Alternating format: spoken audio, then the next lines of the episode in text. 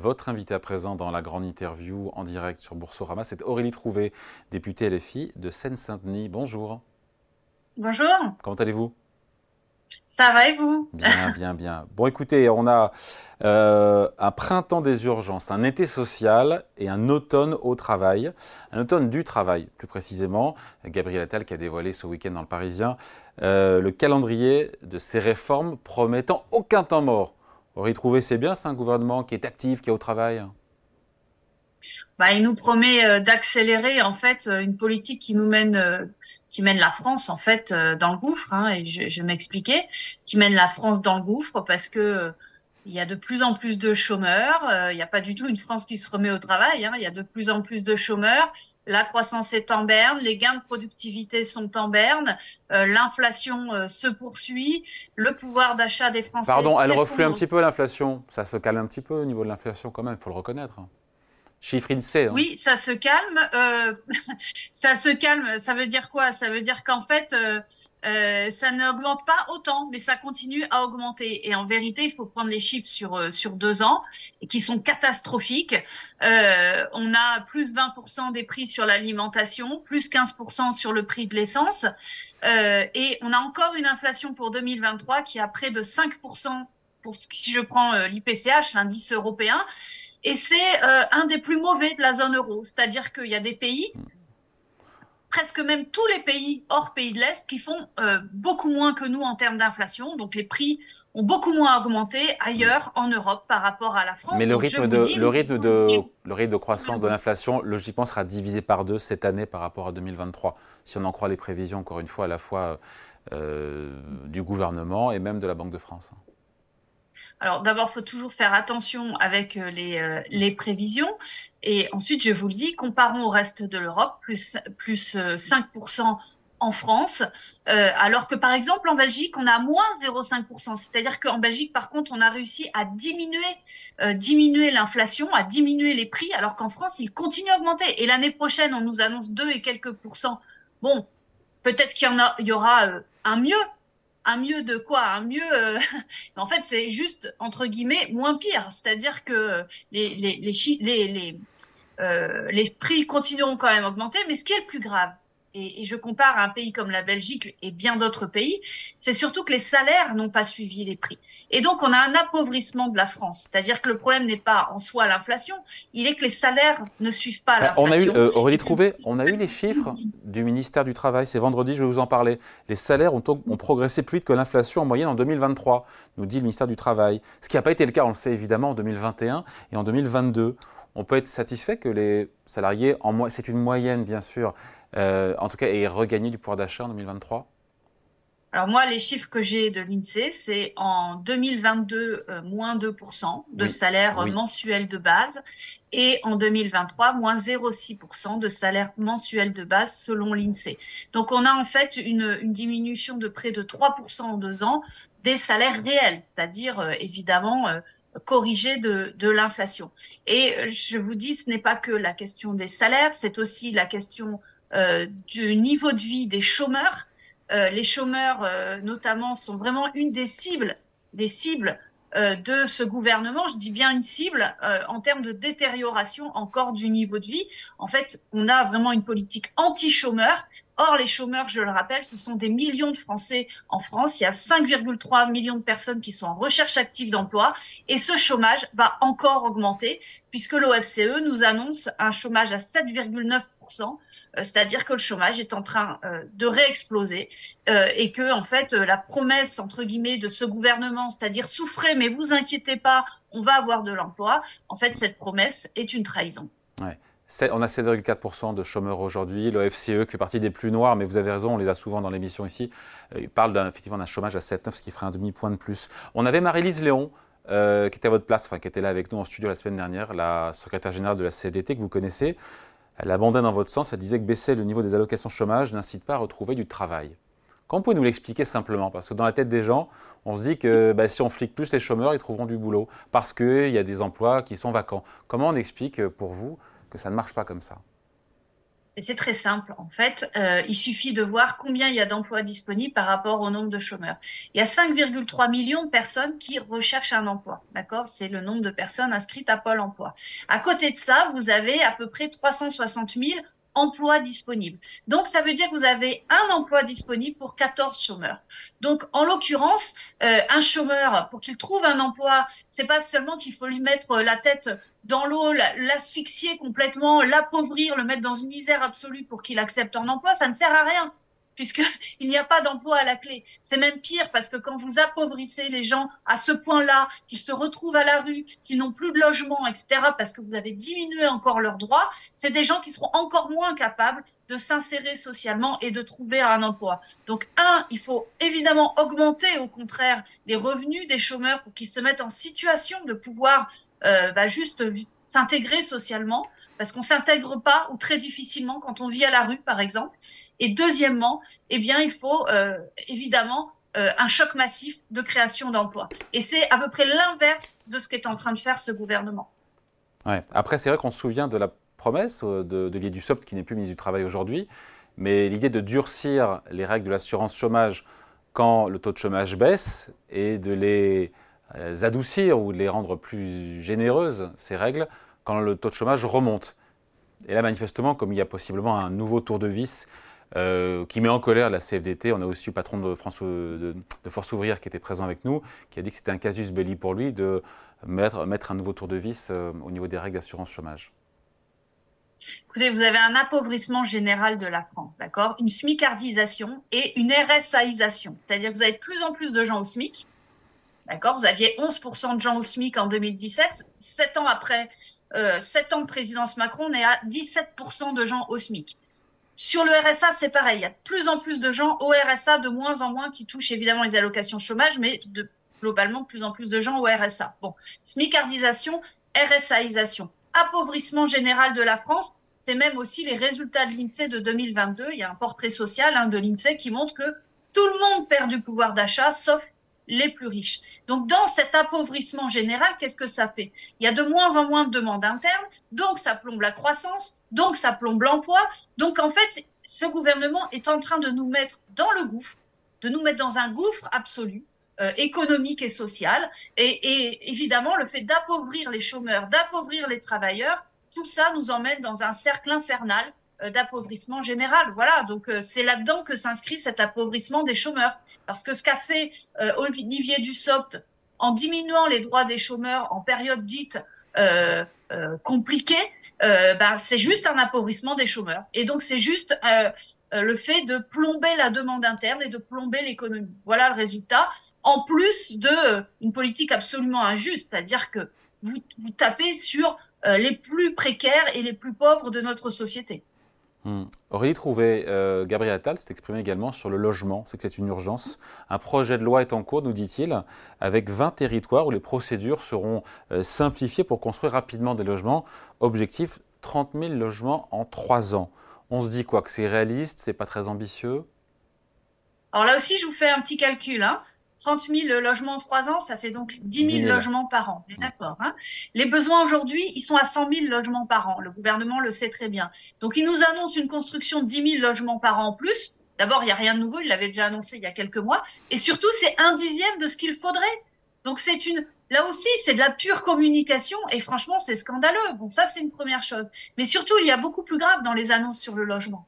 Je ne sais pas si vous l'avez entendu c'est une remise en cause pure et simple de la loi dite SRU, c'est-à-dire qu'ils vont euh, supprimer euh, quasi, ils vont, ils vont supprimer l'obligation pour les maires euh, de 25% de logements sociaux vers les revenus les plus modestes, les ménages les plus modestes, puisque en gros, enfin cette, cette règle saute quoi. Donc non seulement ils sanctionnent pas les maires délinquants qui ne respectent pas cette règle, mais en plus plutôt que de fait respecter cette règle, eh bien, il la, il la supprime. Pardon, on va trouver pourquoi, selon vous, pourquoi ils font ça dans ces cas-là? Pourquoi ce choix de faire sauter la, loi SRU et, et, ce quota de 20-25% de, de, logements sociaux? On... Je vais dire de manière très triviale, hein, c'est un gouvernement de riches pour les plus riches. Voilà. C'est un gouvernement qui mène vraiment une politique pour les riches et qui euh, a décidé d'abord de, massacrer l'État à la tronçonneuse et donc de massacrer tous les droits sociaux pour un électorat qui de toute façon euh, que de toute façon il ne vise pas ou plus à savoir toutes les classes moyennes et les classes les plus précaires. Et donc, ces 7 millions de personnes qui sont en attente d'un logement social, la Macronie leur dit, désolé, eh bien, euh, nous, nous ne ferons pas respecter ça. Nous garderons nos ghettos de riches dans des communes, par exemple, comme Saint-Mandé. Vous savez, moi, je suis en Seine-Saint-Denis, je suis députée Seine-Saint-Denis. À quelques kilomètres euh, de là où je suis députée, il y a une commune comme Saint-Mandé où il y a que quelques pourcents de logements sociaux quand il devrait y en avoir 25%. Aucune, euh, pas de, voilà, aucune politique qui permette de faire, de faire respecter cela. Donc, ils sont en train de créer des ghettos de riches et des ghettos de pauvres. Voilà, voilà la politique de, du président Macron au service des plus riches. Le poids des normes, nous dit euh, le Premier ministre, on parle également de tout ce qui est normes, bureaucratisation, c'est 60 milliards d'euros. Je ne sais pas d'où il sort ce chiffre de pertes économiques pour nos entreprises. Il veut simplifier et supprimer les normes inutiles. Il dit qu'il y a beaucoup de normes qui sont utiles, d'autres qui le sont moins. On peut lui reprocher de vouloir aider les artisans, les commerçants, euh, les petits patrons qui n'ont pas euh, une armada de conseillers pour toute la partie administrative. Vous le comprenez ça? Et on est tous d'accord sur le fait d'aider les TPE, les PME, etc. Mais en fait, il nous sort là aussi de la pure communication. D'abord, il faudra m'expliquer ce chiffre. Hein. Il nous a, voilà, il nous balance un chiffre, on ne sait pas d'où il vient, on ne sait pas ce qu'il comprend comme norme. Est-ce que c'est des normes pour protéger l'environnement, pour protéger les travailleurs, ou est-ce que c'est de la surcharge administrative? On ne sait pas.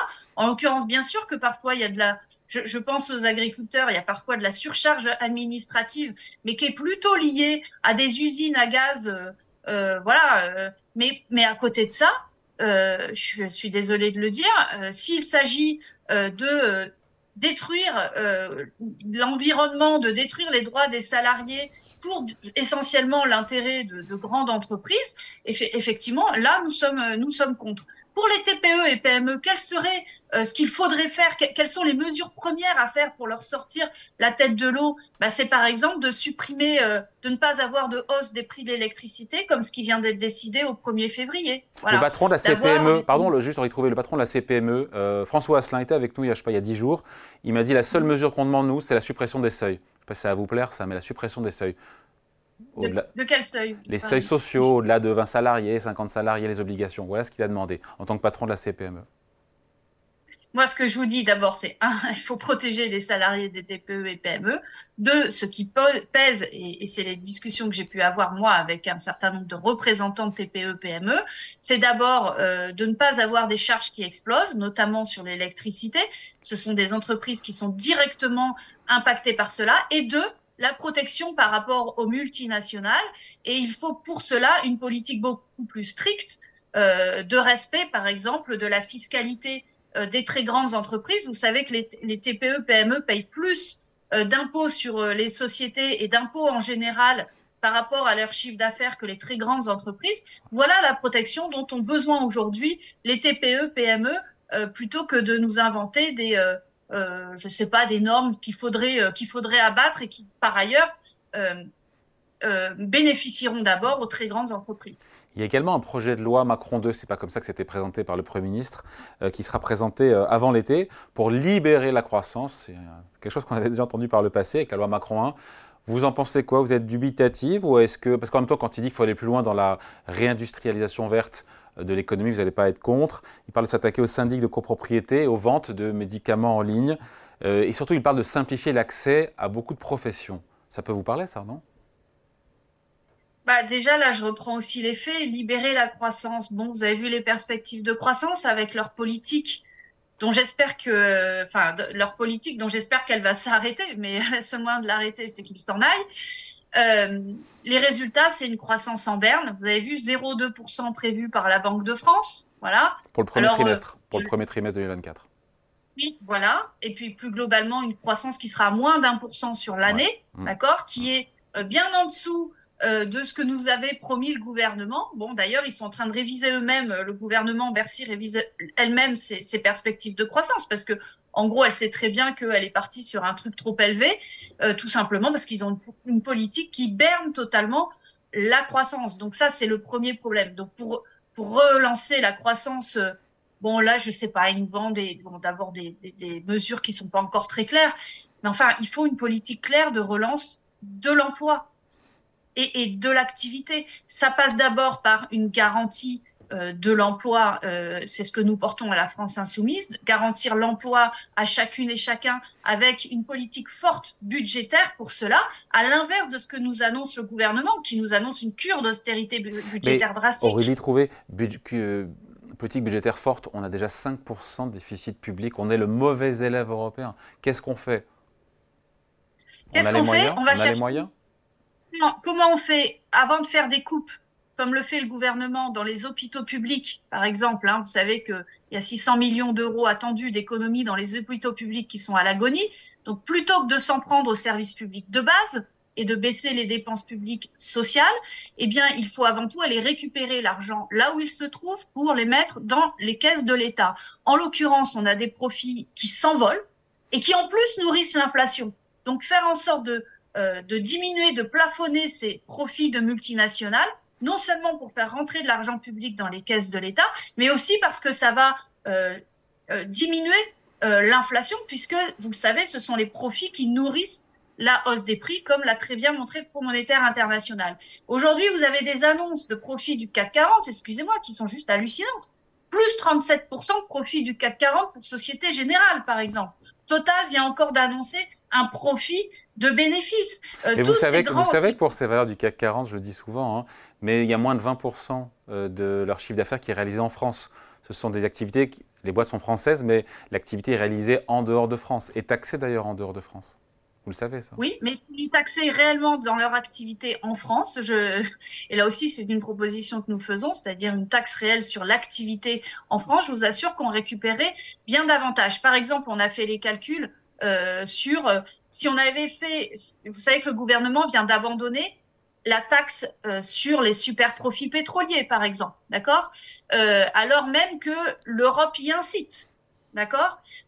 Donc la, mini-taxe absolument insuffisante qui avait été décidée en 2023, elle n'est même pas elle n'est même pas décidée pour cette année 2024. Nous, nous voulons une taxe sur les super profits, pas seulement pétroliers, mais sur les, les super profits de manière générale, c'est-à-dire des, des profits qui se sont envolés avec la crise, une telle taxe peut nous rapporter des dizaines de milliards d'euros. En dehors de, en dehors de l'énergie, vous la voyez où? Vous voyez où les super profits en dehors du secteur de l'énergie? Sur les banques, euh, l'Espagne par exemple a décidé aussi euh, d'une taxe sur les banques. Dans plusieurs pays d'Europe, il y a des taxes sur les super profits des banques et sur un certain Donc, banque et énergie et quoi d'autre?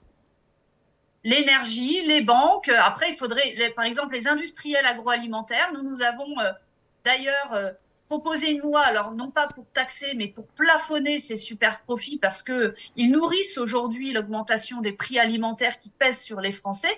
Voilà un certain nombre de, voilà, de mesures qui permettraient de ramener des recettes publiques. Et enfin, évidemment que si nous avons, vous savez, c'est une logique keynésienne, entre guillemets, c'est-à-dire une logique de, politique de la demande et des besoins plutôt que de politique de l'offre. Si nous, si aujourd'hui, euh, nous, euh, par ailleurs, nous soutenons la demande interne, par euh, une augmentation des salaires, une augmentation aussi des, indemnités chômage et de l'ensemble des revenus des Français, notamment des classes moyennes et précaires, eh bien, ça relance l'emploi, ça relance la croissance et, cette demande interne, du coup, porte l'économie. Et donc, ça fait ensuite rentrer des recettes publiques en plus. Vous comprenez ça voilà. Oui, et, et, donc, c'est ça, c'est ça nous que nous euh, que nous proposons, et c'est ce que fait actuellement les États-Unis. Et ça marche. C'est-à-dire que Aujourd'hui, nous avons la France et la zone euro. Ils mènent les deux. Il faut dire ce qu'il y a. Les Américains mènent à la fois une politique de la demande et de l'offre aussi. L'Inflation Reduction Act, qu'on aime ou qu'on n'aime pas, c'est une politique de l'offre. Hein. Exactement. Vous avez raison. En fait, c'est pas tant une politique de la demande qu'une politique des besoins qu'il faut mener. C'est-à-dire booster la demande, la demande interne et notamment la des classes moyennes et précaires. C'est ce que fait, vous venez de le dire, les États-Unis avec euh, avec sa politique de Inflation Act, hein, ce que vous venez d'expliquer, et en même temps, vous avez raison, il faut une politique liée de l'offre qui peut être via des investissements publics, par exemple dans la transition énergétique, euh, pour euh, booster l'activité, notamment des, des entreprises qui iraient dans la bifurcation écologique. C'est ce que font aussi les États-Unis et ça marche. Ils ont des résultats économiques qui n'ont rien à voir avec les résultats catastrophiques de la politique de Macron. Donc, il faut s'inspirer des Américains. C'est la leçon du jour. Oui, il faut, euh, mais euh, il faut surtout faire l'inverse de cette politique euh, d'Emmanuel Macron qui est en train de, de faire souffrir la France, pas seulement sur le plan social, mais globalement sur le plan économique. Allez, merci pour cet entretien. Aurélie Trouvé, députée La France Insoumise de Seine-Saint-Denis. Merci à vous. À bientôt. Merci, au revoir.